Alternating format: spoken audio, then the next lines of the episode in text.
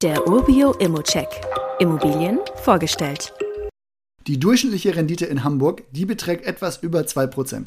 Sofern man da also nicht als Selbstnutzer kauft, dem das vielleicht egal ist, man reichlich Eigenkapital einbringt oder man tatsächlich einen sehr hohen negativen Cashflow in Kauf nimmt, dann wird das nichts mit einem vernünftigen Investment in dieser Stadt.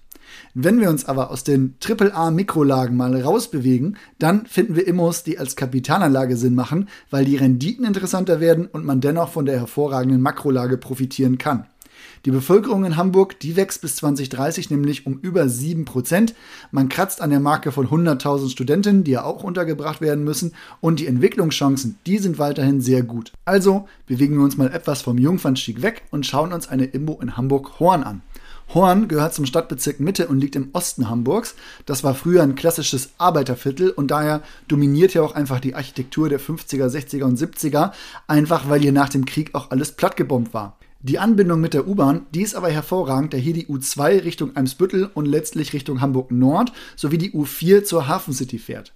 Buslinien, Supermärkte, Restaurants, Kindergärten, Schulen. Um die Infrastruktur würde ich mir relativ wenig Sorgen machen. Und wer etwas zocken will, der kann das klassisch beim Pferderennen auf der Horner Rennbahn mal ausprobieren. Und an besagter Rennbahn und den angrenzenden Kleingärten, da liegt auch die Wohnung, die wir uns hier anschauen. Da haben wir eine kompakte Zwei-Zimmer-Wohnung auf 40 Quadratmetern im dritten von insgesamt sechs Stockwerken.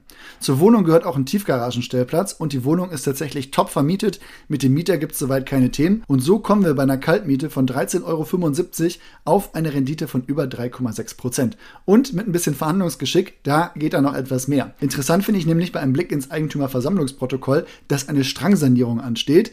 Das ist die Erneuerung der Wasser- und Abflussrohre im Haus. Da trotz Instandhaltungsrücklagen auch eine Sonne Sonderumlage nicht unwahrscheinlich ist, würde ich das tatsächlich einfach mal in mein Angebot schon einkalkulieren. Bei der Immo gehören dir knapp 2,4% laut Grundbuch. Es sind jetzt also auch keine Riesenbeträge zu erwarten. Selbst wenn eine 100.000 Euro Sonderumlage notwendig wäre, was sehr, sehr, sehr viel ist, dann wären das 2.400 Euro. Insgesamt kommt man dann aber auch wirklich mit Verhandlungen auf einen sehr kompetitiven Preis für eine gut vermietete Wohnung in einer der Metropolen Deutschlands überhaupt. Und du kannst hier mit einem Klick auch schon dein besagtes Angebot abgeben.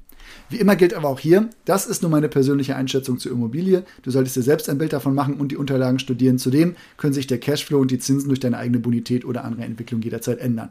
Bei Fragen wende dich jederzeit an support.urbio.com oder stell sie uns hier einfach direkt auf dem Inserat. Weitere Details kannst du einfach per E-Mail erhalten. Alle Infos und Links zu diesem Urbio-Update findest du in den Show Notes.